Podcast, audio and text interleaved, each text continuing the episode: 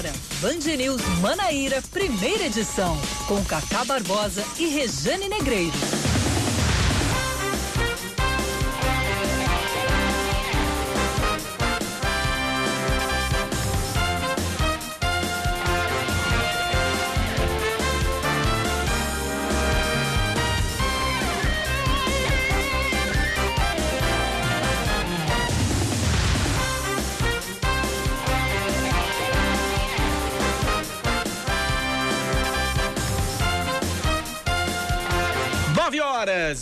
28 minutos em João Pessoa, 9 horas 28 minutos na Paraíba. Bom dia, bom dia, bom dia. Hoje é sexta-feira, alegria, alegria, dia 14. 14 de agosto de 2020. Tá começando agora mais um Band News Manaíra, primeira edição. Comigo, Cacá Barbosa. E dentro de mais alguns instantes com ela, sempre ela, Rejane Negreiros, ela que está neste exato momento entrando no estúdio da Rádio Band News FM para trazer o bom dia dela ela que está toda elegante, ela que está toda charmosa, usando a sua máscara, combinando com a sua roupa e vice-versa. Rejane, bom dia para você. Bom dia, Cacá. Combinando, é? É, combinando. Você é uma graça. Combinando sempre. Muito bom dia para você que está com a gente nesta sexta-feira. Jesus sextou. Sextou, graças a Deus. Hoje é sexta-feira, dia 14 de agosto de 2020. Vamos aos destaques do programa de hoje.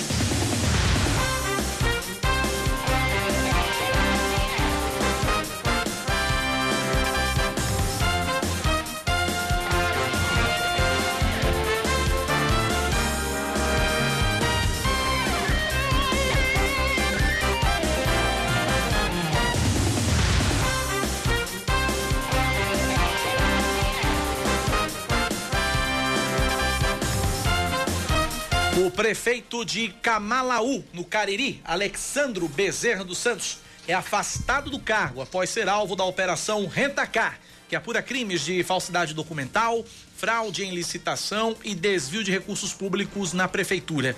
Durante a ação, as equipes do Ministério Público Estadual encontraram uma arma de fogo e uma bolsa com o um valor de 60 mil reais na casa do gestor. O esquema consistia na emissão de documentos falsos e na alocação de dois veículos registrados em nome de laranjas. Os contratos causaram um prejuízo de 314 mil reais aos cofres públicos. O prefeito e demais investigados podem responder pelos crimes de falsidade documental, crime de licitação e crime de responsabilidade.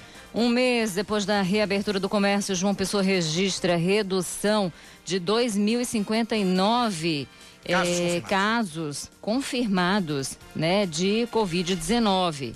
De acordo com a Secretaria Estadual de Saúde, antes da reabertura do comércio, no período de 3 de junho, de junho a 13 de julho, foram registrados 9.092 casos. Depois da reabertura do comércio, de 14 de julho a 13 de agosto, foram 7.033 casos. Apesar da redução, os médicos afirmam que isso não deve ser confundido com uma amenização da pandemia e alertam para um possível aumento de casos nas próximas semanas, se houver descuido por parte da população. Justamente.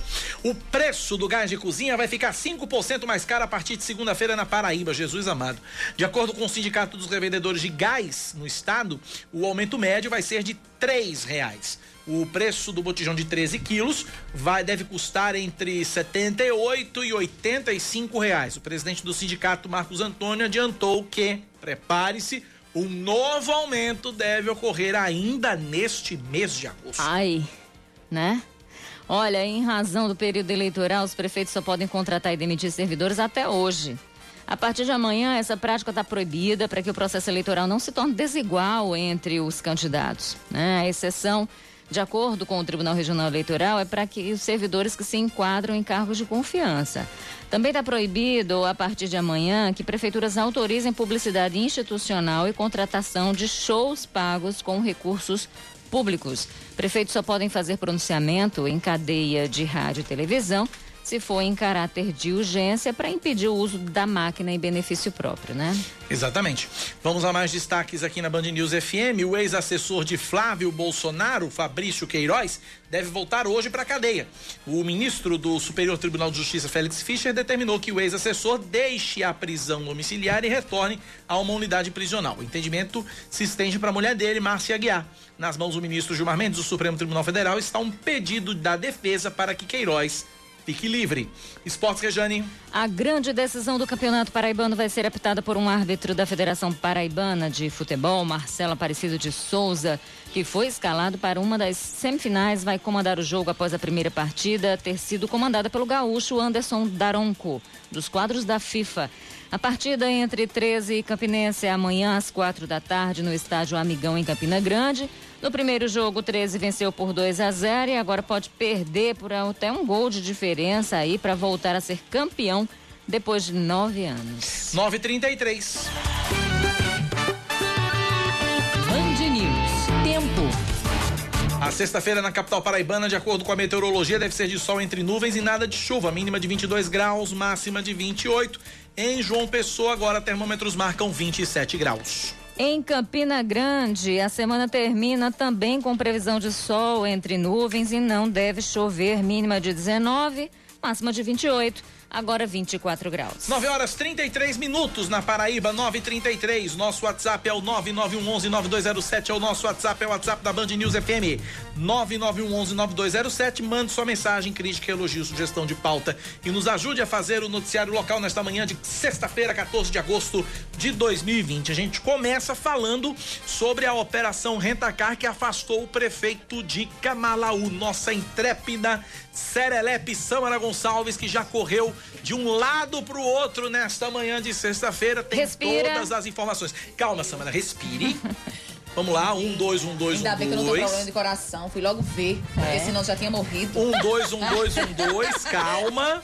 Calma, ok, respirou bonitinho, certinho. Vamos lá, Samara. Bom Tudo dia pra certo. você. As informações direto de Camalaú, no Cariri Paraibano. Bom dia, Cacá. Bom dia, Rejane, e a todos os ouvintes da Rádio Band News FM. Como você mesmo falou, né, o prefeito de Camalaú foi alvo de uma operação deflagrada pelo Ministério Público da Paraíba, além das polícias civil e militar, né? Ele foi o prefeito de Camalaú, Alexandro Bezerra dos Santos, deve ser conduzido à delegacia de Monteiro após uma arma ter sido encontrada na casa dele durante uma operação, durante essa operação que foi realizada hoje pela manhã. Além dessa arma, também foram encontrados 60 mil reais em dinheiro e apreendidos também uma caminhonete. De acordo com o delegado Paulo Enio, Alexandro pode eh, ser autuado caso não apresente o registro do revólver. Se isso acontecer, uma deve ser arbitrada com um valor ainda não definido. A ação Renticar está sendo deflagrada pelo Ministério Público do Estado da Paraíba em conjunto com as polícias civil e militar. A operação foi deflagrada para desarticular um suposto esquema de fraudes em licitação, falsificação de documentos e desvios de recursos públicos na Prefeitura de Camalaú. De acordo com as investigações, os contratos fraudulentos provocaram um prejuízo de mais de 314 mil reais. O prefeito Alexandro Bezerra foi afastado do cargo. Segundo apurado, desde o início da gestão do atual prefeito, em 2017, os veículos eh, Nissan Frontier e caminhão Mercedes-Benz são sistematicamente locados ao município de Camalaú após prévio direcionamento de processos de licitação especialmente modelados para essa finalidade. Ou seja, resumo da ópera, ele comprou os carros, comprou o, a, a- picape e a caminhonete, né, num do- dois carros, e ele alugava pra ele mesmo, só que era registrado no nome de laranja pra não dar na vista. Pronto. O resumo da ópera é isso, né? Isso. Era isso que ele fazia. E aí, quanto foi desviado aí, Samana, nessa história toda? O prejuízo é de mais de 314 mil reais, né? 314 mil reais. Diz É que o- quadrilha especializada, né? Né? É. É.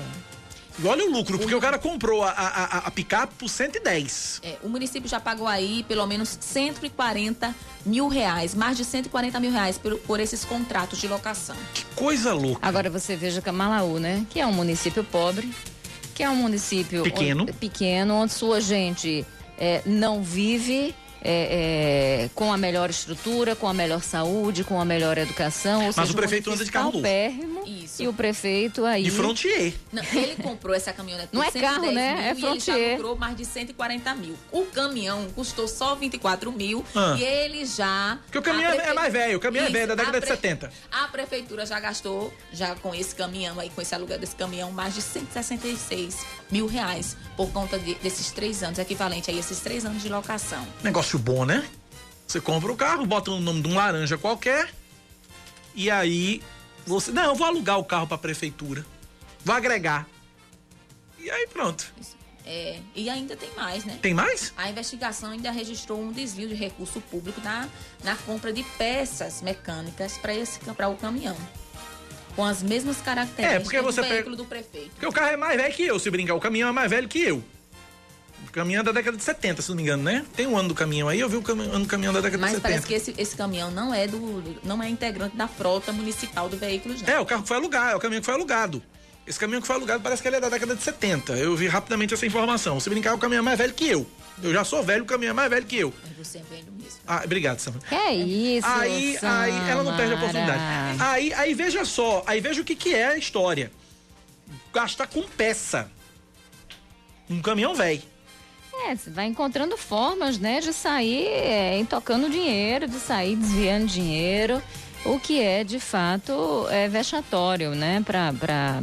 E, e é interessante, sabe, Cacá Barbosa, porque é exatamente por conta desse tipo de conduta que a gente vê, a gente viu, por exemplo, é, as pesquisas mostravam nas eleições passadas que boa parte dos jovens queriam algo novo e apostaram no novo, né? Só que o novo não é tão novo assim. Só que o novo não é novo, mas se vender uma imagem, porque vendeu. olha, o marketing, marketing é tudo, menino, marketing é tudo. E aí se vender uma imagem de novo. E aí a gente tem visto no Brasil afora, né? Aqui a Paraíba não nos deixa mentir, porque nós temos casos de corrupção envolvendo aquilo que se colocava como novo, que essa não é a saída. Então qual é a saída nesse negócio todo, né? Se o novo não adianta, se o novo não dá pra confiar, Não é? Então a gente tem que Coisa ter, no mínimo, é, é, no mínimo a gente tem que tentar parar de querer encurtar distâncias e achar que tem sempre um super-herói, que tem sempre salvador um da salvador pátria. da pátria. Né? Que a gente tem que olhar para coisas que vão além da cara, que vão além da retórica, da narrativa, porque eu vou fazer e vou acontecer. Então a gente tem que começar a prestar atenção realmente, claro, no histórico, né? É, é, mas, e principalmente participar, né? Participar desse processo. é, olhando para as plataformas de campanha, vendo o que, que se propõe com aquilo, se, é- se, se tem muito blá blá blá, porque tem muito blá blá blá, né, Cacá? Meu irmão, porque eu vou vir- fazer, porque isso e porque aquilo. Mas vamos lá, vai fazer como? Olha, o Caba vem com, com, com solução mágica, né? O Caba vem com solução mágica. O Caba no primeiro. Não, olhe, eu vou fazer a solução. Eu tenho aqui. Vamos, vamos resolver o problema da saúde fazendo isso. Aí o Caba vem com uma solução mágica mirabolante. Que você sabe, a gente sabe, que pelo menos quem tem bom senso sabe que da, da noite pro dia não dá Claro. né? Que da Né? noite pro dia não dá. E, e- e nenhum problema desse- de, de nenhum município é resolvido da noite pro dia. Nenhum problema é resolvido. O camarada que chegar e dizer, olha, no primeiro dia de gestão eu vou resolver o problema da saúde. Em, em 60 dias eu vou resolver o problema da. Não dá. Não tem como. Não tem como, gente. Vamos lá, eu estou dando uma olhada aqui na questão dos recursos, né, do município, por exemplo, de Camalaú. Ó, vamos dar uma olhadinha na questão de construção. Não tem. Vamos dar uma olhadinha na questão de reforma ou ampliação. Não tem. Ou seja, uma obra o município não tem. Não tem obra. Isso de acordo com os Sagres do TCE. Não tem obra nenhuma no município, né? E aí é complicado, né? E você vê. Então, olha a participação da sociedade como é importante. Ué, por que, que o prefeito tem tudo isso? É, tem alguma coisa estranha aí. E olha a importância dos órgãos de controle, né? Da fiscalização dos órgãos de controle, da fiscalização de Ministério Público, da fiscalização de Tribunal de Contas do Estado. Porque é a partir dessa fiscalização, é a partir do controle, é a partir da transparência que a gente começa a combater a corrupção. Quanto E mais veja- transparente, menos corrupto. E veja, e veja que a prática desse prefeito Vamos pegar o nome dele aqui de novo, Alexandro. Né? Veja o que, é a história. O, a, prática desse prefeito é mais velha que andar para frente. É mais velha que andar para frente. A prática do laranja, né? A prática do laranja. E isso em Camalau, se você for pesquisar aí, você vai encontrar pelo menos um 100 número, vai encontrar um 100 número de municípios aí também praticando a mesma coisa. E município é que o bicho pega e mesmo, município né? é que pega Porque mesmo. municípios menores, onde a fiscalização é, ela não é intensa, ela não é contínua, né? Deixa eu dar um Google então, aqui, eu vou dar um é Google bem, aqui saber se Camalau tem portal de transparência, quer ver? Não deve ter, eu tenho certeza. Portal da Transparência Camalaú. Deixa eu ver se tem. E tem alguns, tem alguns municípios que não tem portal da transparência. O pior é que tem. Deixa, peraí, não, calma, deixa eu ver. Mas ter portal não significa. Tem, né, tem um portal. O pior é que tem. O pior é que tem portal da transparência, é, mas. Não significa muita coisa. Não significa não. muita coisa. É, né? Depende muito de como isso está sendo feito, de como isso está sendo alimentado, de como isso está sendo administrado. Então, assim, é importante dentro de uma democracia. Transparência até a página 2, né? É, é importante dentro de uma democracia a nossa participação né, enquanto sociedade. E essa participação inclui também o controle daquilo, daquilo da, daquelas pessoas que a gente elegeu, da fiscalização mesmo, de saber como é que a Câmara está agindo. É, quando a gente vem aqui para a Câmara de Bahia, a gente sabe que boa parte das, uma boa parte das, das ações tocadas na Câmara para investigação partiu também da população. A população é, denunciando a população exercendo seu papel de fiscal, exercendo seu papel de controle. E isso é importante. E aí, como vem eleição por aí, a gente tem que se ligar nisso, né? Vamos dar uma olhadinha em projeto, vamos ver como é que isso é feito, qual é a proposta. Não basta só que eu vou acabar com a corrupção. Como é que você pretende acabar com a corrupção? Olha, eu vou gerar emprego. Como? Né? Para a gente entender se esse caminho de fato é viável ou é só uma ideia solta, cujas pontas, né, assim, com pontas soltas e essas pontas não se encontram nunca. Então a gente precisa fazer isso, a gente precisa se acostumar a fazer isso. Verdade. Porque do contrário, eu vou ficar pintando e bordando com o nosso dinheiro sempre, né? Pois é. Nove da manhã, mais 44 minutos agora na Paraíba, nove e quarenta e quatro. Nosso WhatsApp é o 9911-9207, 9911-9207. Deixa eu trazer algumas participações rápidas aqui. Uh, deixa eu trazer aqui, vamos lá. Eu tenho aqui o Luciano, do Colinas do Sul, participando com a gente. Fala, Luciano. Bom dia, Cacá e Regiane. Mais uma vez aqui fazendo apelo né, à Prefeitura, algum órgão competente, sobre a sinalização da Perimetral Sul. E a Prefeitura é, sinalizou lá, o, lá dentro do conjunto Javásio Maia, né, que puxou o asfaltamento, mas hum, é, tem pouco fluxo de trânsito, né, e a Prefeitura sinalizou dentro do Javásio aonde é mais necessário e preciso também, né, que é na perimetral sul, aonde maior fluxo de, de, de trânsito e até mesmo muito a travessia de pedestre, a, a prefeitura ela não se preocupa em sinalizar, né? Então fica mais uma vez aqui meu apelo.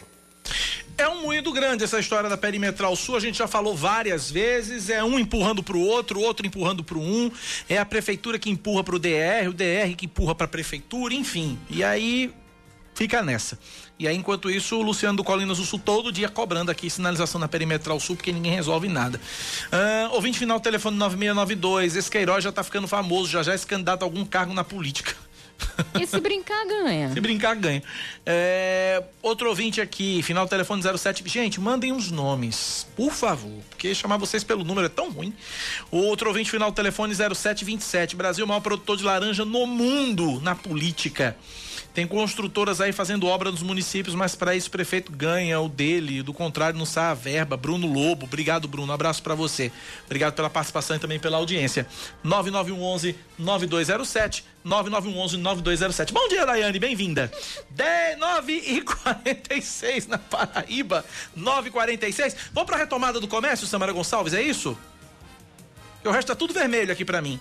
Depois de três meses parado ou tendo que recorrer às vendas online e delivery, o comércio de João Pessoa foi reaberto há um mês. Para recuperar as perdas, o setor ainda engatinha. No entanto, o vice-presidente da Câmara de Agentes Logísticos da capital, Sérgio Miranda, afirma que os empresários estão satisfeitos com a retomada. O que a gente percebe é que o setor calçadista e de vestuário, ele está retomando aos poucos aquele consumo represado no período. Logicamente que isso não é da noite para o dia, porque a gente ainda está em plena pandemia e existe certos controle, controles de horário e de clientes nos estabelecimentos. Isso inibe um pouco também o consumo, né? Mas está bem satisfatório. Estamos felizes com a retomada.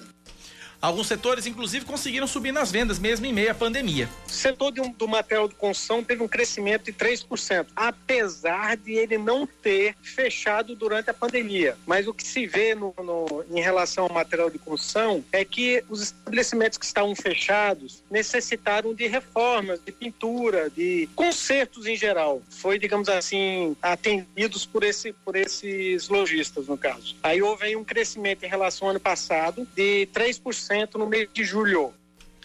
Depois de amargar duas grandes datas comemorativas em branco, Dia das Mães e Dia dos Namorados, com as portas fechadas, o comércio varejista apostou pesado no Dia dos Pais como uma oportunidade para aquecer as vendas, mas Sérgio Miranda afirma que a data não rendeu bons resultados os lojistas de shopping, os lojistas de rua, não sentiram um crescimento para os dias dos pais. O que a gente tem que levar em conta é que é uma situação nunca existiu, então não tem parâmetros assim. O que houve foi um crescimento de vendas, porque estava zero, né? a gente estava com as portas fechadas, então houve um número de vendas sequentes no mês e não houve diferença em relação à semana do Dia dos Pais. Para as demais datas comemorativas, o vice-presidente da CDL é muito pé no chão. A pandemia causou perdas que vão demandar mais tempo para que o setor se recupere por completo. Em relação ao final do ano, né, no caso aí, a sequência do ano aí, falar em recuperação, é, eu acho que não haverá. Infelizmente, não adianta a gente tapar o sol com a peneira. O problema há, existe, e não adianta a gente querer, nem sendo animador, dizer que, que vai cobrir. O que acontece é que acreditamos que vai haver pelo menos uma estabilização nas vendas de agora em diante. Aí, portanto, o cenário, se o próprio CDL não está muito animado com esse com esse quadro, imagina o próprio lojista mesmo, né? Veja você que a, a, as vendas no Dia dos Pais foram aquém do esperado, muito embora na, nos últimos dias, sexta, sábado, domingo, eu vi um, um volume de gente muito grande no centro de João Pessoa. Mas muita gente também optando por compras online. Né? Compras né? online, que é, é o, o que está dentro desse novo normal. Tá dentro desse novo normal, né? Porque então... muita gente. Porque aquela coisa. Você às vezes tem um pai, ou, ou tem, no caso do dia dos pais, né? Foi o que aconteceu comigo no dia dos namorados, inclusive. Né? Foi o que aconteceu comigo no dia dos namorados. Minha namorada não mora aqui, minha namorada mora em Natal. E aí, o, o, eu, não, eu normalmente compro, normalmente em tempos normais, compro presente aqui e levo para ele. Esse ano eu não tive como levar. Então comprei pela internet e mandei entregar lá. Tá certo que levou um mês e meio para chegar, mas chegou né? Porque o correio também não ajudou. Ainda tem mais essa. Ainda né? tem mais essa. Né? Ainda tem mais essa. Mas, é, e é a mesma situação de filhos e pais, né? É a mesma situação de filhos e pais. É, a praticidade e o cuidado, né? Muita gente. Cuidado, aí, justamente. Com medo de sair de casa, preferindo se resguardar, e o que é uma excelente ideia. É se, re, se resguardar, né? Eu falo dessa questão do autocuidado. E aí muita gente preferindo então pelas compras online, né? Apesar de que também tem muita gente que ainda não tem afinidade, que não confia. E aí a opção é a loja física. Aí tem gente que compra pela internet para buscar na loja, fi, na loja física. É, também Você também faz muito isso, Faço né? muito isso também. Comprar para tirar para retirada, porque depender de correio para entregar um presente na data Cacá, agora, agora essa queda, né? Assim, ah, você teve um, um, volume de vendas aquém do que esperado. Bem, e se esperava o quê? Que a gente vem realmente de um período de isolamento desde março. E a gente está dentro de uma pandemia. Então, é, é, acho que é, esperar que houvesse um incremento muito grande nas vendas, acho que era otimismo demais nesse sentido. Exatamente por conta do cenário em que a gente está é, é, submerso, né? Pois é. Mas a expectativa. Qual é o próximo, próximo agora? Agosto, setembro não tem feriado, tem outubro, Dia das Crianças. Tem. Que é uma Agora data muito específica. lá. Exatamente. Que é uma data muito específica, que é pra- brinquedos, não é uma coisa mais abrangente, né? Brinquedo, é. Talvez as pessoas comprem computadores, É, celulares, TVs, também, né? videogames, que vende muito, mas o grosso Não é a data mais esperada do comércio. não é a data mais esperada do comércio. Aí depois das Crianças, Natal. É. Vamos ver o que, que acontece daqui pra frente com o comércio. Nossa torcida aí que haja o reaquecimento, porque quando a gente vê que o comércio está reaquecido, os empregos surgem, né? Essa que é a, a história. 952 na Paraíba, vamos falar de eleições 2020?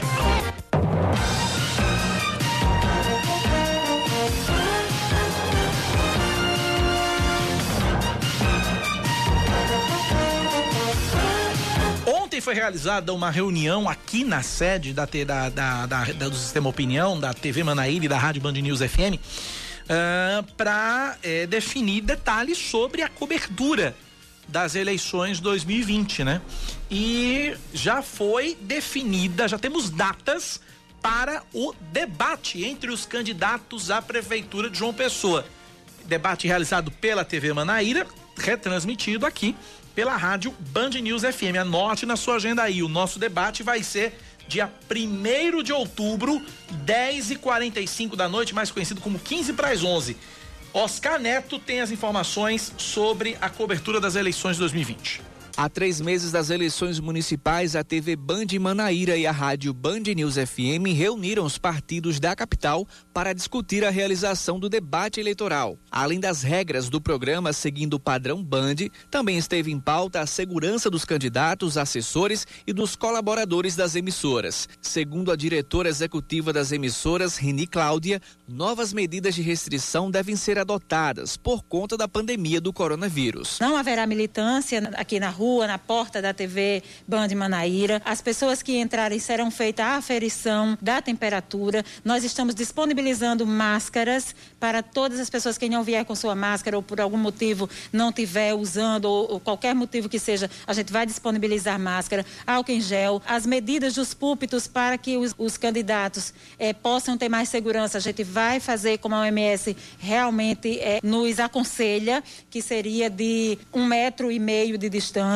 Então, assim, estamos preparando salas especiais para receber com álcool em gel. O debate da TV Manaíra já tem data e horário, dia 1 de outubro, às 10h45 da noite. Em caso de segundo turno, ficou definida a realização do debate para o dia 19 de novembro. Segundo o gerente de jornalismo da TV e rádio, Wellington Fernandes, tudo está sendo preparado com muita responsabilidade. definido realmente como é que vai ser nosso, nosso debate, nosso programa, quantos blocos nós vamos ter, né? Com relação à, estrutura, esperando, na verdade, a definição dos candidatos à prefeitura daqui de João Pessoa, para a gente poder alinhar eh, de forma correta o número de candidatos, as pessoas que realmente participarão do nosso debate aqui na TV Band Manaíra, né? Já os ouvintes da Band News FM Manaíra também vão poder acompanhar o debate com uma cobertura diferenciada, como explica a coordenadora da rádio, Samara Gonçalves. Band News FM ela está preparada para fazer a cobertura das eleições este ano. Então a gente vai retransmitir todo o debate que vai ser transmitido na TV Manaíra.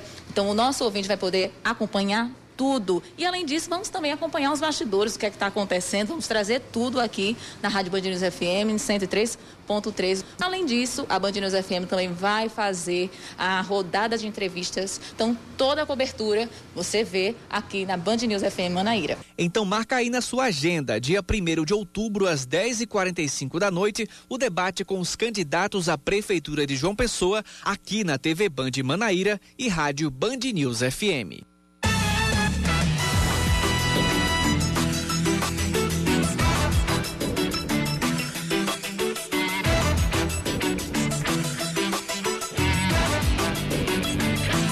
Então tá aí, 1 de outubro, portanto, uma quinta-feira, vai ser a data do debate entre os candidatos à prefeitura de João Pessoa. Expectativa grande aí para essa eleição, uma eleição totalmente diferente, a começar aí pelos próprios protocolos que foram adotados pela emissora e que devem ser adotados também eh, ao longo da campanha como um todo, sem a, a militância, sem a tradicional militância na porta da emissora para evitar a famosa aglomeração, todo mundo com álcool gel, todo mundo com, com máscara, eh, todos os protocolos sendo respeitados da melhor forma para a gente poder ouvir os nossos candidatos e saber deles o que eles pensam e o que eles planejam para a cidade de João Pessoa. Pois é, e aí falando sobre eleições também, é expectativa todas, né, para logo mais, meio-dia e 30, o prefeito de Campina Grande, Romero Rodrigues, dizer finalmente para quem vai o apoio dele para a prefeitura aí, para, para, para, para a disputa da prefeitura da capital. Romero que. Capital não, Rainha da Borborema. Da Rainha capital já tem, a professora Dilma. É, é, mas é Dilma é do PV, né? É do PV. É, é, Romero é do PSD. E aí ele está entre dois, dois nomes, que é o de Bruno Cunha Lima, que é do PSD, e o de Tovar Correia Lima, que é do PSDB. Bruno tem sido, inclusive, o o mais. é, tem sido o nome mais forte. Aí a tendência é que seja realmente o indicado, o abençoado, o ungido por Romero Rodrigues, Bruno Cunha Lima. É, existe, até porque se a gente vai olhar para o que dizem as pesquisas, Bruno vem despontando nas pesquisas de intenção de voto, ele aparece em algumas Parece muito é, em bem. primeiro lugar, com mais de 15% de intenção de voto, é, seguido do, do, do pré-candidato do PCdoB, O deputado. Inácio Inácio Falcão. Falcão, PCdoB, deputado É, e aí, e o Tovar aparecendo lá um pouco mais embaixo, em quinto nas intenções É, de porque ainda, voto. aí nesse, nesse, nessa meiuca ainda tem Ana Cláudia Exatamente. e Arthur Bolinha. Arthur Bolinha vai lá para o final da lei, final, de, né? de acordo com as, as pesquisas que têm sido feitas na cidade. Arthur Bolinha vai- aparece lá no final da lista das intenções de voto. É, e também a questão do critério rejeição, né? A rejeição do Bruno é menor que a rejeição do Tovar, mas isso não fez Tovar parar de correr atrás, de tentar apoio e ainda tentar essa benção de Romero. Até porque tem uma questão em jogo. Sabe qual é? 2022. O, 2022. o que o Romero não quer e não pode é fechar portas e fechar apoios que legitimem o nome dele para uma corrida ao Palácio da Redenção em 2022. Então, de repente, escolher Bruno e dizer não a Tovar pode ser uma, um fechamento de portas com o PSDB. Romero, que foi do PSDB há bem pouco tempo atrás, saiu, mas deixou portas abertas e tem conversado e dialogado muito bem com o Ninho Tucano em Campina Grande. Gente, só confirmando, Regiane, Arthur Bolinha aparece antes de Tovar ainda, viu? Tá aparecendo. Então, qual é, é porque tem várias Tem pesquisas, várias pesquisas. né? Tem várias pesquisas. É, mas aqui. em todas elas o aqui, Bruno aparece no aparece, topo, né? apa- aparece ali, dividindo com, com o com Inácio, o Inácio Falcão. Falcão. Exatamente. Aparece as dividindo com o Inácio voto. Falcão. Exato. E aí, é, nesse sentido, a- o- essa demora toda do próprio Tovar diz- tem muito disso, né? É, Cássio Cunha Lima, ex-senador do PSDB, também está ali só olhando de longe, mas obviamente isso pelo menos para a gente ver. Mas nos bastidores, obviamente, Cássio tem atuado bastante nesse sentido. E aí vamos ver, tá toda a expectativa para saber de fato se o Romero vai dizer amém para as pesquisas que estão sendo feitas e referendar o nome de Bruno, ou vai fazer valer aí a relação que tem com o PSDB e as intenções de disputar o governo do estado em 2022, fechando essa aliança com o PSDB em troca de apoio lá mais na frente, que é o que outros têm feito, né? O próprio, o próprio, existe uma, o cidadania aqui, por exemplo, em João Pessoa ainda não fechou nenhuma questão com relação a isso. É, houve, um, houve ontem um anúncio de um. meio que um, que um pacto, né? Meio que um acordo, né? Que. Entre, entre os dois nomes colocados aí pelo Cidadania, Léo Bezerra e, e- e Bruno Farias. Léo Bezerra é referendando, digamos assim, o apoio a Bruno Farias, caso Bruno E Bruno Farias referendo o apoio É. ao Léo Bezerra. É interessante porque você vê que o Léo Bezerra. É óbvio, mas é importante registrar porque é aquela história. Independente de quem seja, não vai haver ressentimento. eles vão tentando. eh, Na verdade, o que eles querem é o seguinte: houve uma reunião. Né, do partido, da base do partido na semana passada, ou foi no início dessa semana, enfim. Mas eles têm se reunido sempre. E é, o que foi, que, o que, foi que, que, que a base do partido disse? 100% do partido quer que a, o cidadania lance candidatura própria. Mas 100% do partido jogou essa responsabilidade da decisão, confiou essa decisão a João Azevedo Cidadania. Então, quem vai realmente definir tudo isso é o João Azevedo, isso foi o que me informou o próprio Bruno, né, é, a respeito dessa reunião que houve com a base do partido. E a hora é essa mesmo, porque as convenções se aproximam e é preciso agora correr atrás do fechamento das alianças. Então, o, o, o Cidadania quer lançar um nome. Mas existe um projeto maior que passa por 2022 e pelo projeto de reeleição do João Azevedo, né? Então, é, isso também vai contar na hora da decisão.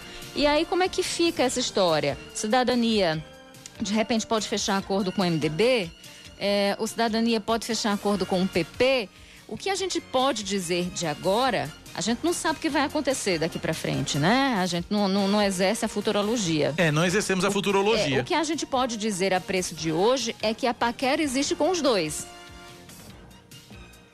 Existe química, dizendo assim, para os dois. Essa química vai pesar mais para onde? E essa química passa exatamente pela troca de apoio para 2022. E aí, então, é, é essa história que eu, eu, sempre digo aqui que 2020 aponta para 2022. Então, todas as decisões que estão sendo tomadas hoje, elas não passam unicamente pelo fortalecimento do partido hoje, não passam unicamente pela eleição municipal.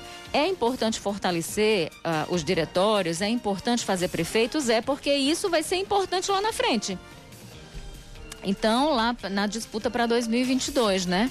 Mas aí, é, é, o, que, o, o, o, que, o que vai ser colocado exatamente nessa balança é isso. É melhor agora é, correr atrás de fazer um prefeito, de lançar um nome e, e, e necessariamente não saber se eu vou conseguir né, tendo em vista as circunstâncias, porque o cenário está muito pulverizado, está bem definido também, a gente tem muitos nomes e isso se dá também em função da, do próprio PSB é. Né? A gente existe uma indefinição sobre quem o PSB vai lançar, a situação do próprio PSB, a situação do próprio Cidadania que também ainda não se decidiu e, e, e, e a, a, questão das mudanças nas regras eleitorais, né? Porque como não tem coligação para a proporcional, então os partidos eles devem lançar o maior número de, de, de né? Os partidos todos devem lançar seus candidatos e, e devem lançar muitos candidatos também para vereadores para tentar eleger o maior número, né? Porque vai ser difícil eleger bancada nessa eleição, exatamente por isso. Pois é. Então tudo isso entra nesse jogo.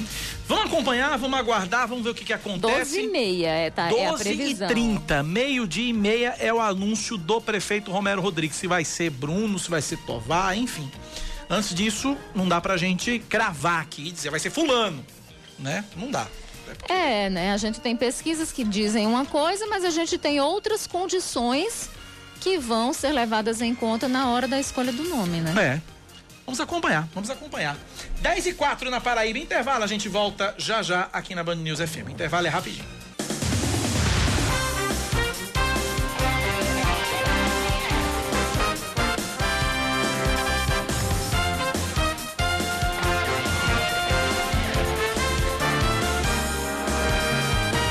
10 horas e 8 minutos, a gente está de volta. Dados da Secretaria de Saúde da Paraíba mostram que as mortes por Covid-19 levam, em média, seis dias para serem divulgadas pela Secretaria Estadual de Saúde.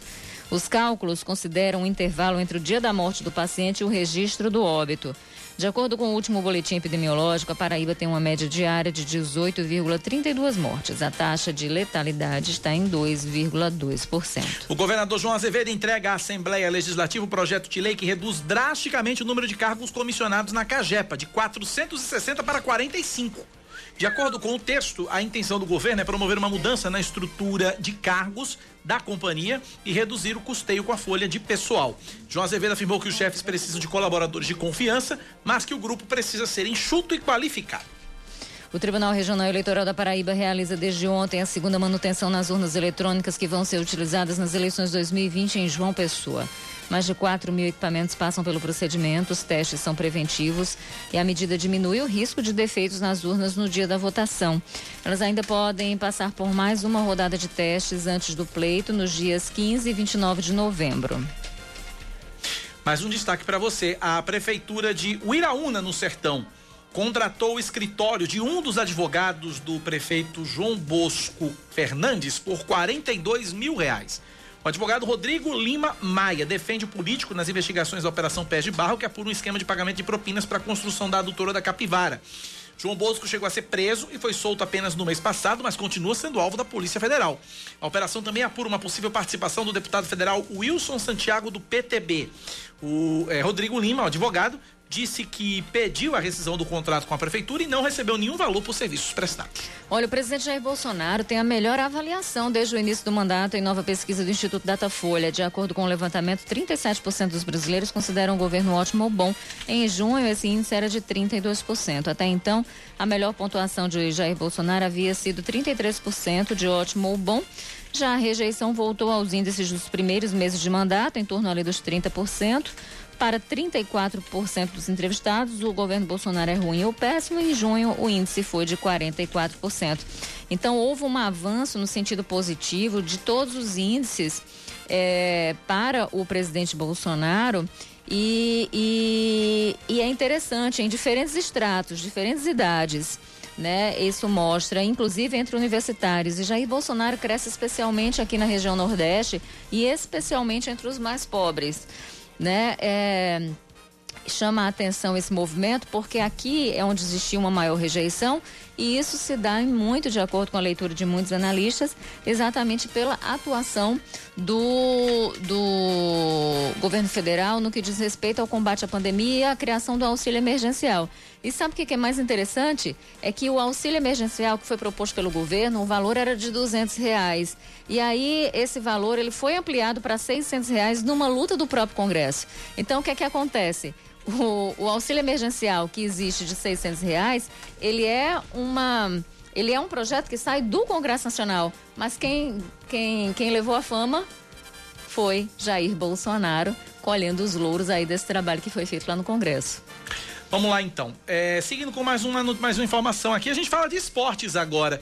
O Campinense anuncia a demissão do técnico Ney Júnior e do preparador físico Bismarck Colasso um dia após o jogo de ida da final do Campeonato Paraibano. Ney Júnior, ex-auxiliar do treinador Rui Carpino, que viria para a Raposa no lugar de Oliveira Canindé, mas desistiu antes da retomada do futebol. Ele comandou o rubro-negro em quatro jogos, com dois empates e duas derrotas. Hélio Cabral, técnico interino da equipe no primeiro jogo após o reinício do Paraibano, vai comandar o time amanhã. Na quarta-feira, o Campinense perdeu por 2 a 0 para o 13 e precisa vencer por três gols ou mais de diferença para ficar com o título. E ainda de acordo, ainda falando de futebol, um ouvinte aqui, o Heron Pontes, ele não entendeu a brincadeira que eu fiz ontem aqui com o time dele, o Flamengo. Ele disse o seguinte: Bom dia, ontem, 13 de agosto, por estas horas, o apresentador que agora está no ar, Cacá Barbosa, muito prazer, anunciou que o hino do Flamengo tinha mudado, inclusive pôs no ar a nova versão.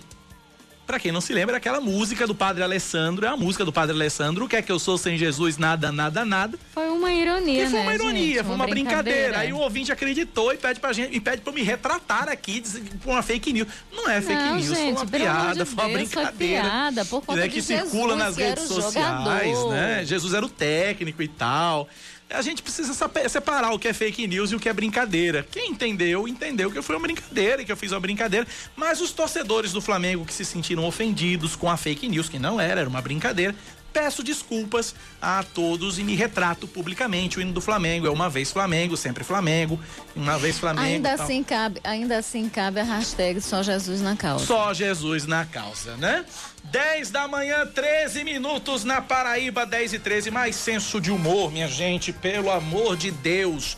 A vida já é tão pesada, não é verdade? Deixa eu agradecer o Miguel Gomes em Mangabeira. Valeu, Miguel. Um abraço para você. Também aqui o Paulo dos Expedicionários, Paulo do Bessa. Paulo do Bessa dizendo o seguinte: eu tenho por princípio valorizar o comércio local, mas tenho percebido que os empresários locais estão abusando dos preços, a qualidade não é a mesma. Não estou generalizando, mas aí fica difícil valorizar. E tem um detalhe também, além da questão dos preços, variedade, Rejane. Uhum. A variedade. Você chega numa loja, eu tô, eu tô, eu tô, olha, eu tô desde dezembro do ano passado procurando uma, uma cabeceira para minha cama box. Eu não encontrei uma que, que me agrade, porque você chega numa loja, por gentileza, mostra aqui cabeceira de cama box. Só tem essa. Uma ou duas no máximo.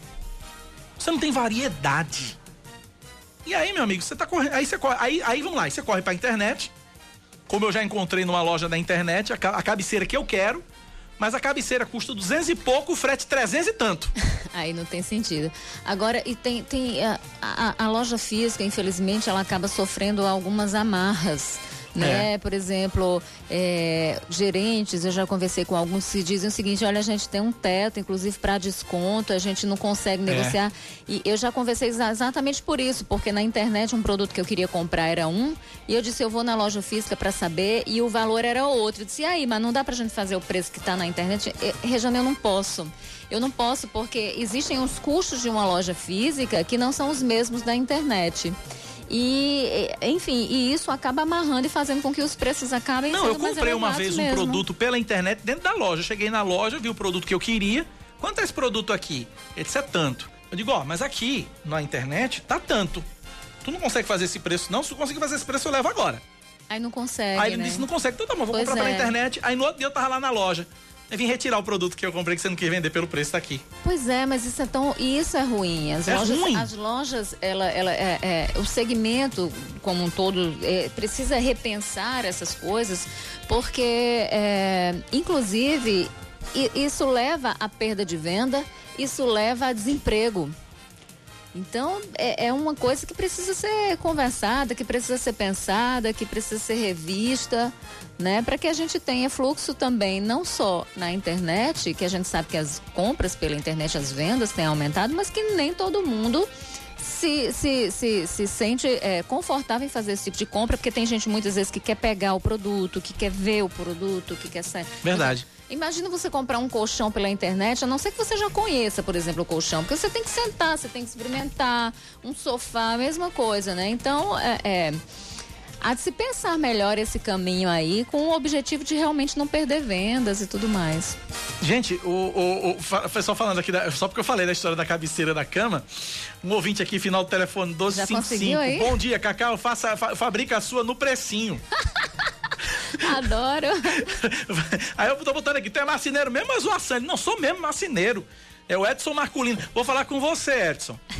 Vou falar com você. Eu tô com a, a, ideia aqui da cabeceira que eu quero na minha cabeça. Eu vou te procurar. Me aguarde. Outro, o, outro ouvinte aqui, final Trato do telefone feito, 0403. Né? Cacá, já, já pensou em mandar fazer? Pois é, acho que eu vou fazer com o Marculino. Se o Marculino fizer um preço top, joinha, eu faço. 10 e, 10 e 17? Gente, é, faço agora mesmo? Já, já tá na linha. Já tá na linha? João então vamos lá, tá vamos dar trilha.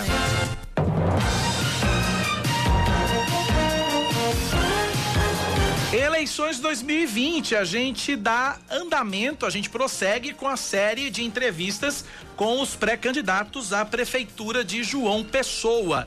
Desde segunda-feira da semana passada a gente vem conversando, hoje é o décimo pré-candidato que nós conversamos aqui na Band News FM. Hoje é a vez do pré-candidato a prefeito de João Pessoa pelo Solidariedade, o pré-candidato e vereador de João Pessoa, João Almeida. A exemplo de todos os outros candidatos que passaram por aqui e passarão, ele vai ter 15 minutos para apresentar a sua plataforma e como pretende administrar a cidade. Vereador e pré-candidato João Almeida, seja bem-vindo à Rádio Band News FM. Você tem 15 minutos que começam a contar a partir de agora. Bom dia. Bom dia, Cacá. Bom dia, Regiane. É um prazer estar com vocês mais uma vez aqui pela Band News né, e toda a cidade de João Pessoa. É, nós partimos para essa empreitada, né, como pré-candidato a prefeito de João Pessoa e quero dizer que é uma, uma alegria, apesar da, da dificuldade que eu sei que será enfrentada, de poder colocar nosso nome à disposição numa pré-campanha a cidade de João Pessoa.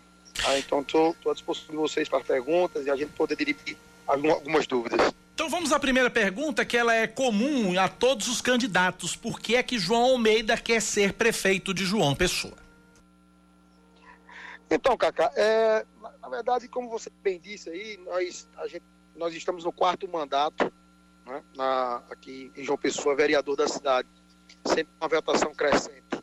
Na última pleito a gente obteve uma a votação expressiva também para deputado estadual aqui, somente aqui na capital.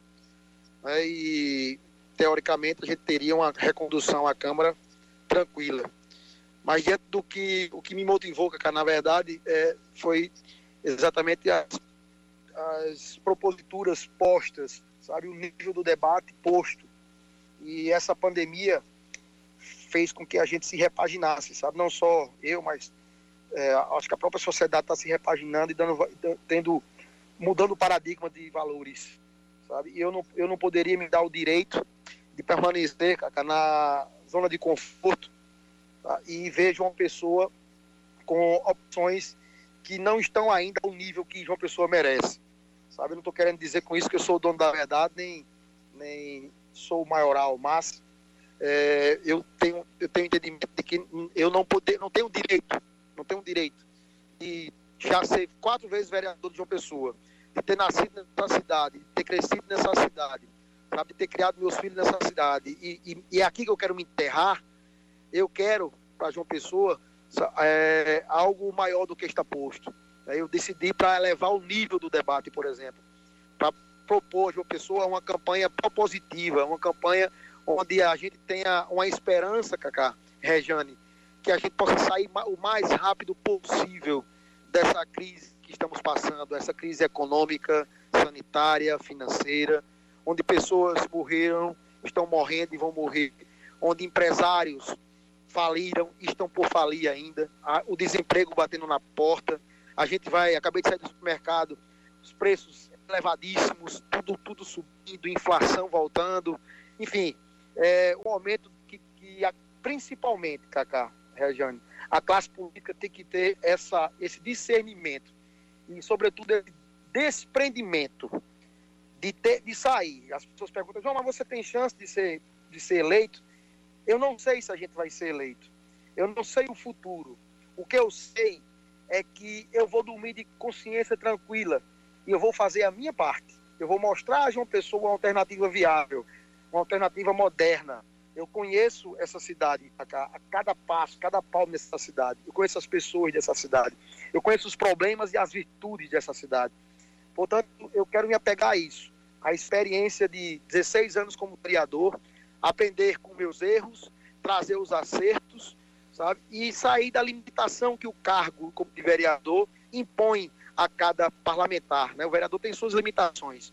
O executivo ele pode é, pensar, sonhar e agir, né? E executar. O vereador não, o vereador só pleiteia, né? Ele, ele no, no, no, trivial ele fabrica leis e é fiscalizador. O executivo ele pode realizar. E é assim que eu quero. Eu quero é, transformar essa cidade ainda, ainda mais. Eu quero é, explorar o turismo, explorar a cultura dessa cidade, né, a gastronomia. João Pessoa já é uma cidade de, de gente bonita, gente inteligente, gente que tem discernimento, de pessoas corajosas que trabalham, sabe? Gente acolhedora. Nós temos um potencial turístico incrível. É uma cidade é, é, geograficamente privilegiada, de, de um, de um balneário é, transparente, morno, de uma cidade histórica. Né? João Pessoa tem, desde o farol do Cabo Branco, que é o ponto mais oriental das Américas, até o Porto do Capim, de onde, de onde nascemos, sabe, a parte histórica da cidade. Então, é, é, é nessa, nessa visão, sabe, de, de, de, de, de Fênix mesmo, de ressurgir, oxigenar a cidade do ponto de vista turístico, econômico, financeiro, na geração de emprego, de renda, onde a gente possa, Cacá, é, levar as pessoas o acesso mais fácil ao crédito, ao microcrédito, sabe? A gente possa incentivar as, as empresas de tecnologia. Enfim, é, foi nessa, nessa intenção, sabe? De, a, a, a quarentena me realmente me, me renovou, sabe? Ela me repaginou. Acredito que até vocês da imprensa passaram por isso também, estão passando. A gente começa a dar valor a outras coisas e entender Candidato? A essência das coisas, né? Pois não. É, sobretudo o mundo político. Opa. Rejane Negreiros pergunta para João Almeida, pré-candidato à Prefeitura de João Pessoa. Vamos lá. É, é, bom dia, candidato. O senhor trouxe uma série de ideias que é preciso renovar, que é preciso é, investir no potencial da cidade, enfim, mas de uma forma muito objetiva. Eu queria saber como é que o senhor pretende mudar o rumo das coisas e fazer com que João Pessoa de fato cresça e desenvolva como o senhor está propondo. Como, né? Qual é o projeto nesse Exato. sentido? É, é uma excelente pergunta, eu tenho respondido a todas elas. Sabe, Regiane, você é uma menina inteligente e, e Cacá também, e seus ouvintes têm um nível interessante.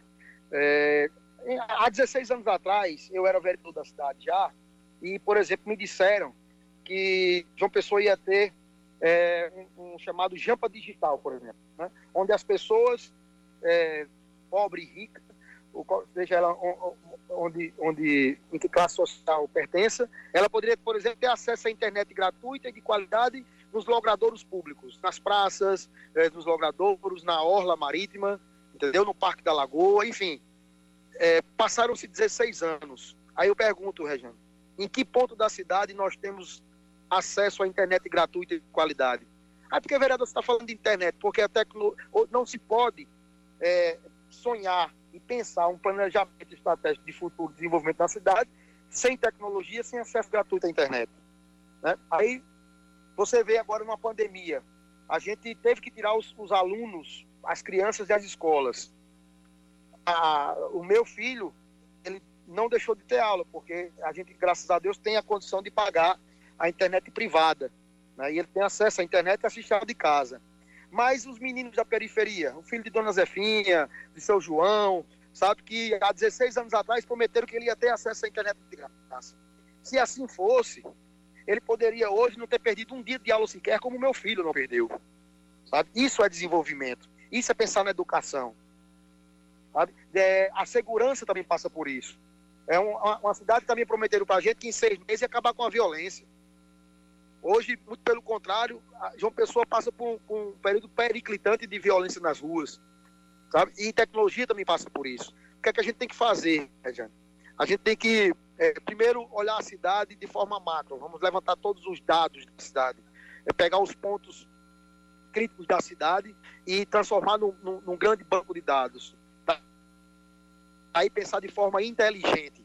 Tá? Não pode, por exemplo, uma cidade que eu estou dizendo a vocês que tem um potencial turístico incrível, sabe? e turismo, sem dúvida nenhuma, é para João Pessoa a bola da vez, porque infelizmente não temos uma malha agrícola para a gente falar de, de agronegócio. Infelizmente, ao longo dos anos, não investiram no nosso parque industrial, e eu só vejo hoje, eu vejo hoje o turismo como o grande viés de recuperação econômica da nossa cidade.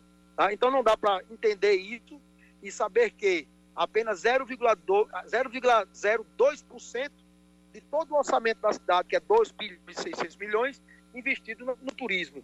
Sabe? E quando eu falo turismo, é, é, é o dinheiro que vem de fora para dentro. Quando o turista chega no aeroporto, ele começa a gastar do táxi, do Uber, do outros aplicativos, e ele vai para o comércio, ele vai para o shopping, ele oxigena o mercado, ele deixa dinheiro no, no, no ambulante, ele toma água de coco, ele compra roupa, sabe? E, e ele deixa o dinheiro de fora para dentro. Eu não tenho dúvida nenhuma hoje, conhecendo uma pessoa como eu conheço, que o nosso potencial de recuperação econômica é através do turismo. Um outro viés, é, é, Regiane, é, é, as tecnologias que hoje tem em João Pessoa. Não sei se vocês sabem, é, a, depois da construção civil, quem mais emprega, quem mais gera renda e emprego na cidade de João Pessoa são as, empregas, as empresas de startup. Nós temos hoje aproximadamente 900 empresas instaladas aqui na cidade, só na cidade de João Pessoa, não, que geram milhares de empregos. Então tem que ter um, um, um olhar diferenciado para esse, esse tipo de mercado, que gera emprego e renda, e é de maneira rápida, celery e barata. Sabe? Não, é, não tem muita dificuldade de, na geração de emprego e renda através das empresas de startup. Sabe? Eu, o, não, não, nós estamos em pleno século XXI. Não se admite, não se admite eu estar aqui é, com receio, porque me ligaram pelo WhatsApp aí da Band News, e eu tô com medo aqui da internet cair do meu celular. E eu tô no meio da rua, parei o carro aqui para dar entrevista. Não se admite em pleno século XXI isso.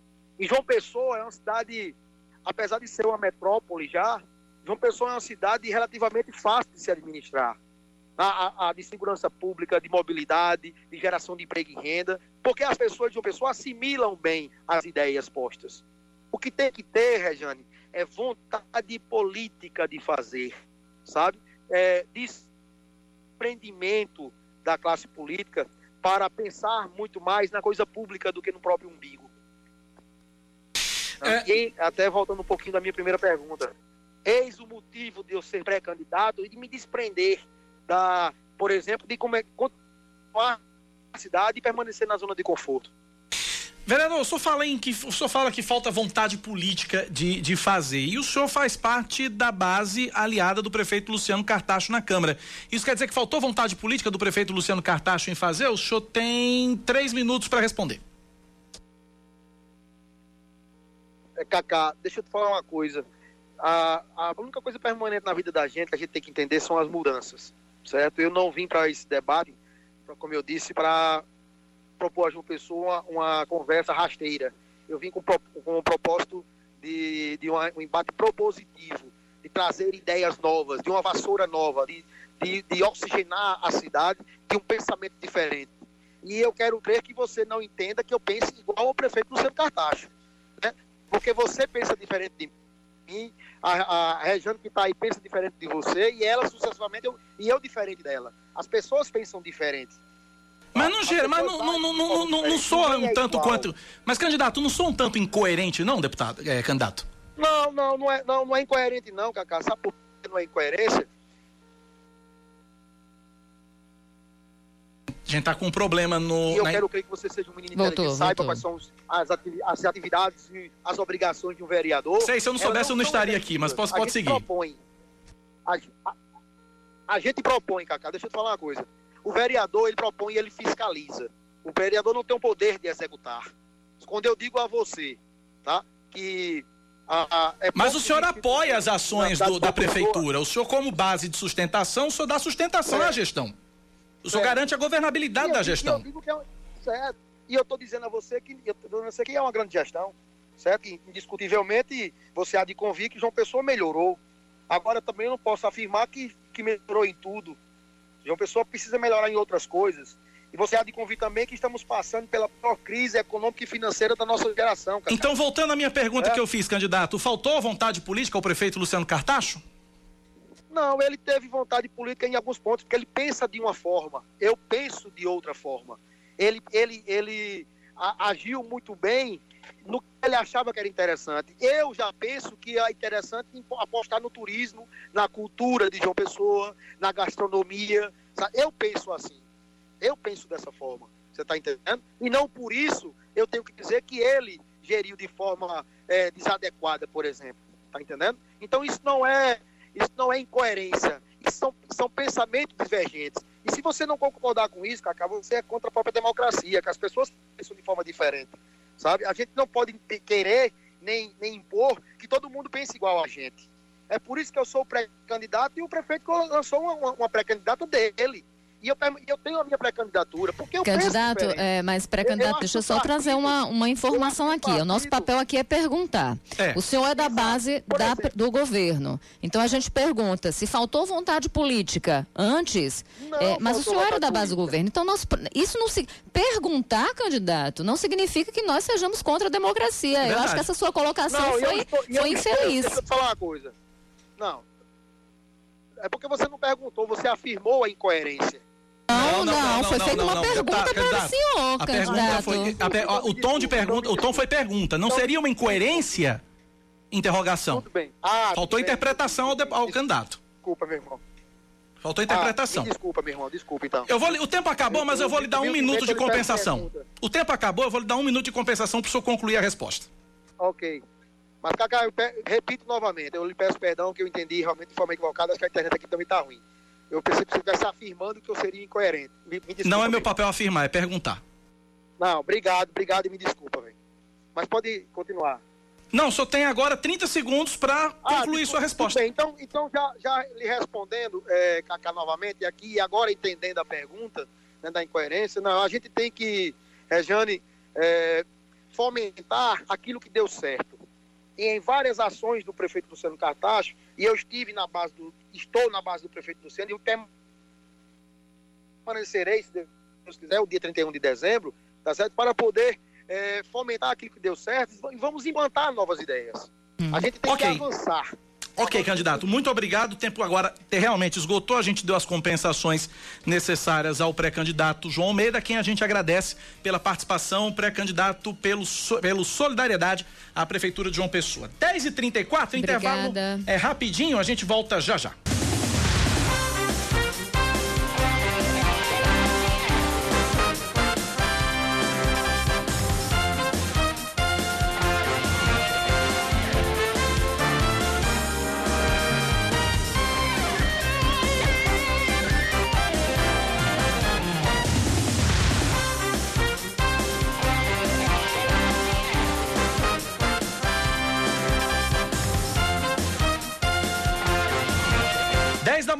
40 minutos nos pregos, de volta com o Band News Manaíra, primeira edição nesta manhã de sexta-feira, dia 14 de agosto de 2020. Você ouvinte continua participando com a gente pelo nosso WhatsApp 9911-9207, 9911-9207. Agradecendo demais a participação de todos, as mensagens, os comentários e as interações aqui nessa manhã. Já já eu faço o registro aqui, porque antes disso eu tenho mais destaques para você, para atualizar o noticiário local aqui na Band News FM Manaíra.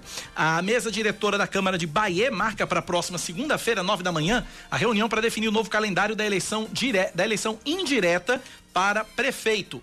Participam da reunião o presidente da casa, Inaldo Andrade, o primeiro secretário Netinho e o segundo secretário Lico. A eleição indireta estava marcada para acontecer ontem em Bahia.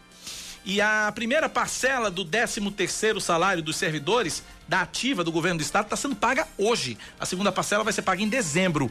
Ah, no mês de junho receberam a primeira parte do 13 terceiro aposentados, pensionistas e reformados. Em julho, João Azevedo havia informado que o pagamento do benefício aos servidores da ativa seria realizado entre os meses de setembro e outubro.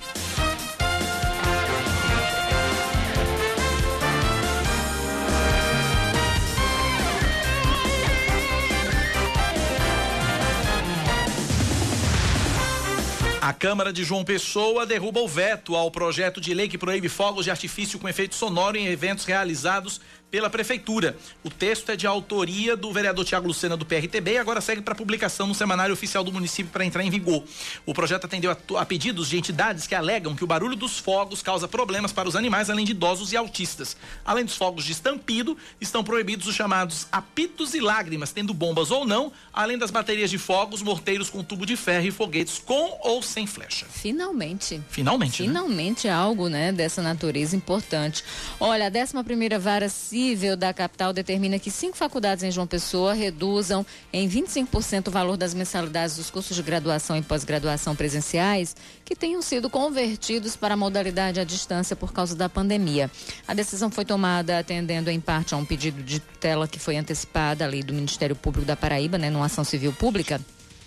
A medida deve ser cumprida ainda que as instituições de ensino é, é, sejam notificadas e vale é, enquanto for mantida a prestação de serviço na modalidade EAD.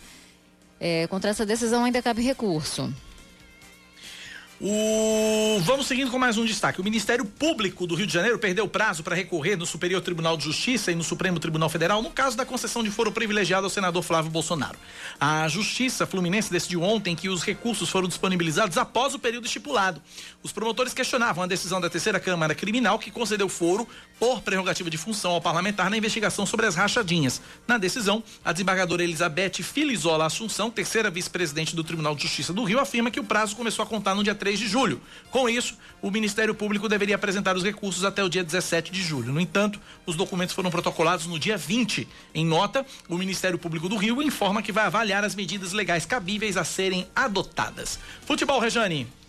Três jogos concluíram ontem a segunda rodada do Campeonato Brasileiro. No Morumbi, o São Paulo venceu Fortaleza por 1 a 0. No Beira Rio, o Inter bateu o Santos por 2 a 0. Em São Januário, o Vasco derrotou o Sport Recife por 2 a 0. Oscar. Neto rindo à toa ali da minha cara já. Na quarta-feira foram sete jogos. Bragantino e Botafogo empataram em 1 a 1 em Bragança Paulista. O Corinthians perdeu para o Atlético Mineiro no Mineirão por 3 a 2. Na Arena da Baixada, o Atlético Paranaense venceu o Goiás por 2 a 1.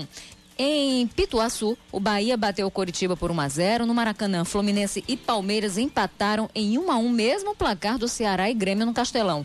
E no Olímpico em Goiânia, o Atlético Goianiense goleou o Flamengo por 3 a 0. Amanhã já começa a terceira rodada com três jogos: Grêmio e Corinthians na Arena do Grêmio, Coritiba e Flamengo no Couto Pereira e Palmeiras e Goiás no Allianz Parque.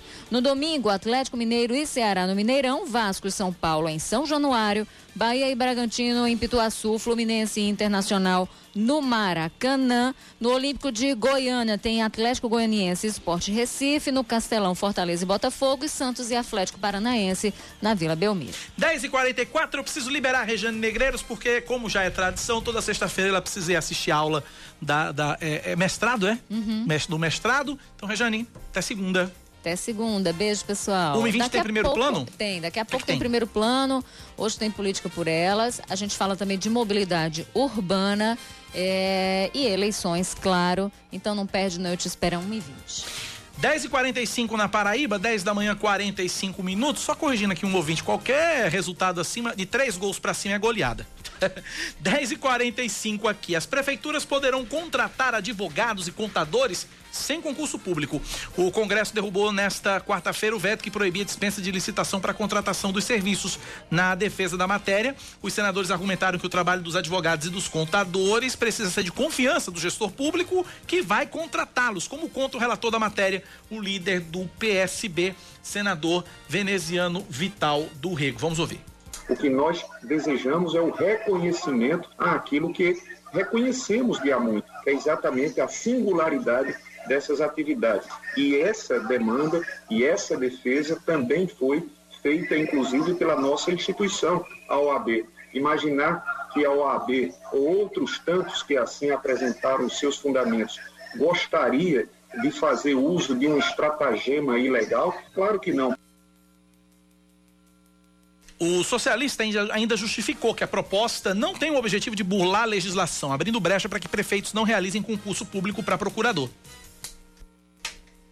Nós não estamos dizendo que essa proposta legislativa visa impedir que os gestores públicos não façam concursos. Absolutamente. Ao contrário daqueles comentários ou alguns outros comentários, de burlar absolutamente as contratações. Quem puder nas administrações públicas fazer, realizar concursos, assim o fará. Eu até digo com um exemplo próprio. Quando eu fui prefeito de Campina Grande durante oito anos, Campina Grande tinha a oportunidade de realizar processos, concursos públicos e assim o fizemos para a nossa Procuradoria. É, ainda sobre esse assunto, o texto segue para promulgação. 10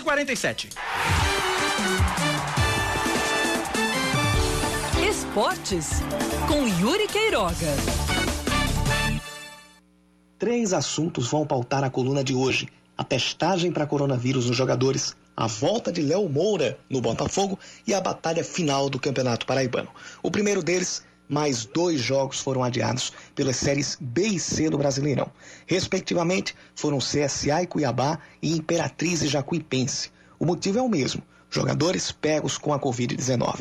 No CSA, já são 20 os infectados. No Imperatriz, por baixo, 14 pessoas. Isso não diz coisas relevantes sobre a testagem em si, mas sim sobre a segurança para realizar os jogos e o isolamento ineficiente feito para boa parte das delegações. A vulnerabilidade é ainda maior quanto menor for a série do Campeonato Nacional. Na última terça, a médica campinense Adriana Mello, a primeira a descobrir a relação entre o Zika vírus e a microcefalia em bebês, desabafou no Twitter comparando a situação dos jogadores às dos profissionais da linha de frente. Aspas para ela. Os jogadores de futebol estão fazendo o exame para a Covid-19, RT-PCR, antes dos jogos e o resultado sai em torno de 24 horas depois. Nós, profissionais de saúde, trabalhando na linha de frente, não temos esse direito, mesmo que em casa nossos familiares sejam de risco. Que país é esse?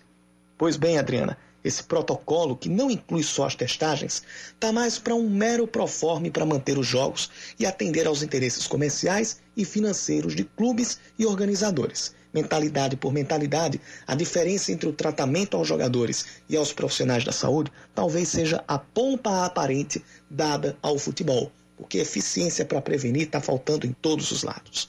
Mas é como ela própria falou: os resultados saem em torno de 24 horas depois para os atletas. Esse mesmo direito falta a quem está na linha de frente e a quem exerce serviços essenciais e outras atividades. Testagem não falta, falta o direcionamento. Vamos para o segundo item da pauta. Léo Moura voltando aos treinos, ou melhor, iniciando o período de transição após se recuperar de uma lombalgia. O físico e a idade podem ser considerados, mas em se tratando daquela que foi considerada, inclusive por mim, a maior contratação da história do futebol paraibano, o melhor momento talvez tenha sido a chegada digna de craque no aeroporto Castro Pinto. Em campo, pouca coisa até agora. De quanto tempo Léo Moura vai precisar para retomar o ritmo de jogo e se adequar à necessidade que o Botafogo tem de atuar em alto nível, condizente aos investimentos, que inclusive parecem que estão sendo revistos. Um dos salários mais altos da casa, o atacante argentino Lucas Simon, foi dispensado e há quem fale numa viagem curta dele, de 130 quilômetros, para vestir a camisa de um outro alvinegro, o 13. Mas por enquanto, só babados e especulações. O concreto é que já passou da hora de os investimentos darem retorno em campo no Belo. Um deles é em Léo Moura. E por último, depois de muitos trancos e barrancos, voltando àquela coisa dos protocolos e de sua eficiência ou a falta dela, o Campeonato Paraibano, enfim, chega ao seu final neste sábado com mais um clássico dos maiorais e o 13 tendo uma boa vantagem sobre o Campinense. A Raposa, desfalcada do volante Peu, também vai ter mudança à beira de campo, com Hélio Cabral voltando ao cargo de treinador depois da demissão de Ney Júnior. Como lembrou o colega Ademar Trigueiro, lá de Campina Grande, o Vitória fez algo parecido no meio da final da Copa do Nordeste de 2002, quando demitiu o técnico Arthurzinho antes da volta da decisão contra o Bahia. A troca de comando não deu certo e o Bahia conseguiu o triunfo. Terá o Campinense melhor sorte se o 13 jogar com a mesma aplicação e aproveitar bem o seu trunfo, que são as jogadas de ultrapassagem e a rapidez dos pontas Douglas Lima e Thales e do lateral esquerdo Gilmar, o caminho vai ficar impraticável e o Galo deve voltar a conquistar o estadual depois de nove anos. Mas diria o poeta, 2 a 0 é um placar perigoso. O Botafogo que o diga. O 13 que se aproveitou disso também. Ouvintes participando pelo nosso WhatsApp, 9911-9207. Vamos lá. Bom dia, Cacá. Bom dia, Samara. Bom dia a toda a rádio. Quem fala é de Mangabeira 8. É, eu queria fazer um apelo aí. Vai aumentar os horários dos ônibus no mês de semana, porque acontece o quê? Que os ônibus rodam até 8 e pouco da noite. Aí para, aí depois só tem até 10 horas. Nem todas as ruas ele passa, né? Nem todos os bairros. E outra, é, ver, ver os horários dos no domingo, como vai ficar, né? Porque disseram que ia liberar no domingo, mas até o momento eu perguntei ao fiscal no terminal, ele disse que não sabe. Veja isso aí para o pessoal da CIDU e da Associação das Empresas de Ônibus. Vamos lá então. É, por enquanto é isso, não tem previsão maior de flexibilização e o, o, o anúncio do prefeito ah, foi bem claro, pelo menos por enquanto, sem ônibus aos domingos. Né? Essa é, é, isso é o que está posto e a gente tem que aguardar realmente aí uma, uma, flexibilização uh, maior no futuro, mas a preço de hoje é isso. Uh, deixa eu agradecer aqui também Dan Gomes, um abraço, Dan. Obrigado pela audiência, obrigado pela companhia. Também deixa eu agradecer aqui o Jairton em Tambiá. Jair, tu também pediu aqui o contato do marceneiro. Olha, inclusive eu já acertei aqui com o, Mar, com o Marculino já, já, O Marculino já vai tirar a medida da minha cabeceira lá da cama. E, e o, o, o, o, uh, o ouvinte aqui, o Jairton, já quer o contato do Marculino. Já passei, viu? Abraço para você. Deixa eu ver quem mais aqui. Edivan, obrigado, Edivan. Abraço também, obrigado pela participação, obrigado pela audiência. E tem informação de trânsito. Seu caminho. B230, sentido João Pessoa, aeroporto, nas mediações aqui do acesso oeste. Tá travado, hein, pessoal? Muito cuidado, tá travada aqui a BR, hein? Tá feito o registro aí do ouvinte, informação de trânsito. 10 e 53 na Paraíba, 10 da manhã, 53 minutos. Agora, os molhos de pimentas produzidos pelos reeducandos da cadeia pública de Solânia, no Brejo Paraibano, estão entre os finalistas da 17 edição do Prêmio Inovare. Leandro Oliveira. Tudo começou com o projeto Hortas para a Liberdade, uma iniciativa da Secretaria de Administração Penitenciária da Paraíba. A ideia é fazer com que os reeducandos se sintam úteis e desenvolvam um ofício capaz de mudar a vida deles, mesmo estando privados da liberdade. Edivaldo Antônio de Macena é um dos 103 apenados da cadeia pública de Solânia, no Brejo, que tenta reescrever a própria história. É, trabalhar, né? E passando, cumprindo a pena, né? Deus quiser, tudo vai dar certo, não de Jesus. Deixa para trás, não Jesus. O novo capítulo é redigido não com lápis ou caneta, mas no plantio e cultivo de pimentas. São seis tipos de plantas que viram molhos, atividade que envolve seis presos. E segundo o diretor da cadeia de Solânia, André Miguel, além do trabalho reduzir a pena, ainda traz a sensação de tranquilidade. E esses projetos de ressocialização, eles têm mantido a tranquilidade da unidade prisional na medida que tira o reeducando do ócio e o capacita profissionalmente para que este desenvolva uma atividade econômica quando este for posto em liberdade. A fabricação dos molhos acontece em parceria com a Universidade Federal da Paraíba. De acordo com o estudante de agroecologia Sérgio Sidney, todos os protocolos sanitários são seguidos, o que garante a qualidade e o sabor das 50 garrafas produzidas por semana. 100% livre de agrotóxicos. Agora nós estamos aumentando nossa produção nessa segunda leva para 120 vasos e trabalhar apenas com variedades que nos forneçam alta produtividade. A produção não parou durante a pandemia do coronavírus e o reconhecimento está próximo. O projeto é um dos finalistas do Prêmio Inovare, que tem como objetivo propagar práticas que contribuam no aperfeiçoamento da justiça no Brasil, como conta o secretário de Administração Penitenciária da Paraíba, Sérgio Fonseca. Onde você consiga diminuir até a superpopulação, a grande população prisional dentro das unidades, você precisa fazer com que essas pessoas, ao sair do sistema prisional, elas tenham uma nova oportunidade. Porque nós temos que entender que, infelizmente, a sociedade ainda tem um preconceito muito grande com o ex-presidiário. É por meio do trabalho que se consegue ressignificar a experiência na cadeia e preparar os detentos para uma nova vida em sociedade. O molho produzido por esses reeducandos vem dando cor e sabor à vida desses homens. A comissão julgadora do Prêmio Inovar é formada por ministros do Supremo Tribunal Federal, do Superior Tribunal de Justiça e outros profissionais de destaque interessados em contribuir para o desenvolvimento do nosso poder judiciário.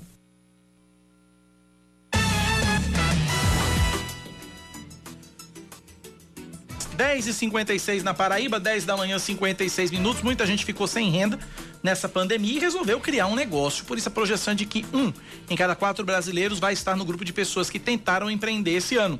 Só na Paraíba foram 8 mil novos negócios no primeiro semestre. Aline Guedes.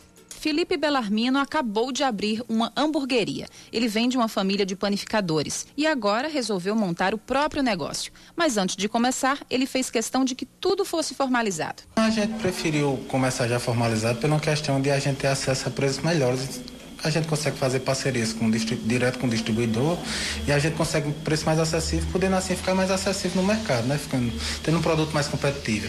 Não é só o Felipe que decidiu investir nesse período de pandemia, não. De acordo com o Sebrae Paraíba, foram 8 mil novos negócios abertos apenas no primeiro semestre de 2020, um aumento de 5% comparado com o mesmo período do ano passado.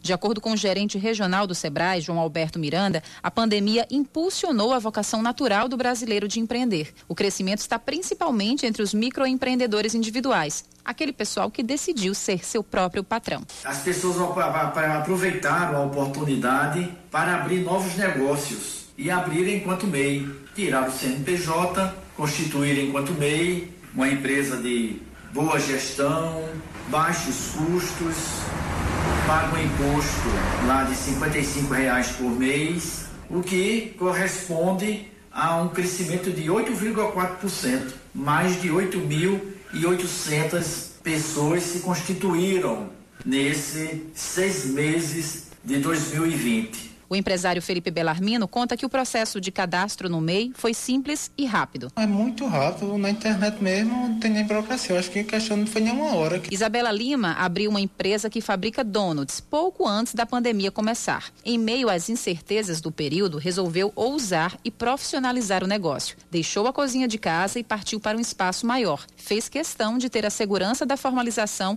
e virar microempreendedora. A gente começou de verdade né, a investir no delivery divulgação da, da empresa, a gente se preocupou com essa questão da formalização para poder também entrar nas plataformas, né, que ajudaria na, na nossa, nas nossas vendas. É possível se cadastrar no mês sem sair de casa. Basta acessar o portal do empreendedor e inserir os dados pessoais e as informações do negócio. Os MEIs da quarentena ainda têm o benefício de deixar para depois o pagamento da contribuição mensal do Simples. O valor não passa de R$ 58,25 por mês. 10 e 59 ponto final no Band News Manaíra, primeira edição. Eu encontro você amanhã, 6 e 50 da noite, na TV Manaíra Band, com Paraíba Gente especial de sábado. Por enquanto, Paraíba Gente só aos sábados. E amanhã minha entrevista vai ser com o advogado especialista em direito civil Ramon Carvalho. Vamos falar sobre direito do trabalhador e direito do consumidor durante a pandemia da Covid-19, durante esse, esse período de calamidade pública é, causado pela pandemia. 6h50 da noite, depois do Brasil Gente, amanhã, Paraíba Gente, na TV Band Manaíra. E segunda-feira, 6 da manhã, eu tô de volta aqui na Band News FM. Vem aí o Band News Station com Carla Bigato, direto de São Paulo, Eduardo Barão em Nova York e Oscar Neto aqui em João Pessoa, atualizando o noticiário local. Um excelente fim de semana para você. Continue na Band News FM. Um abraço, valeu, até segunda. Tchau. Você ouviu Band News Manaíra, primeira edição.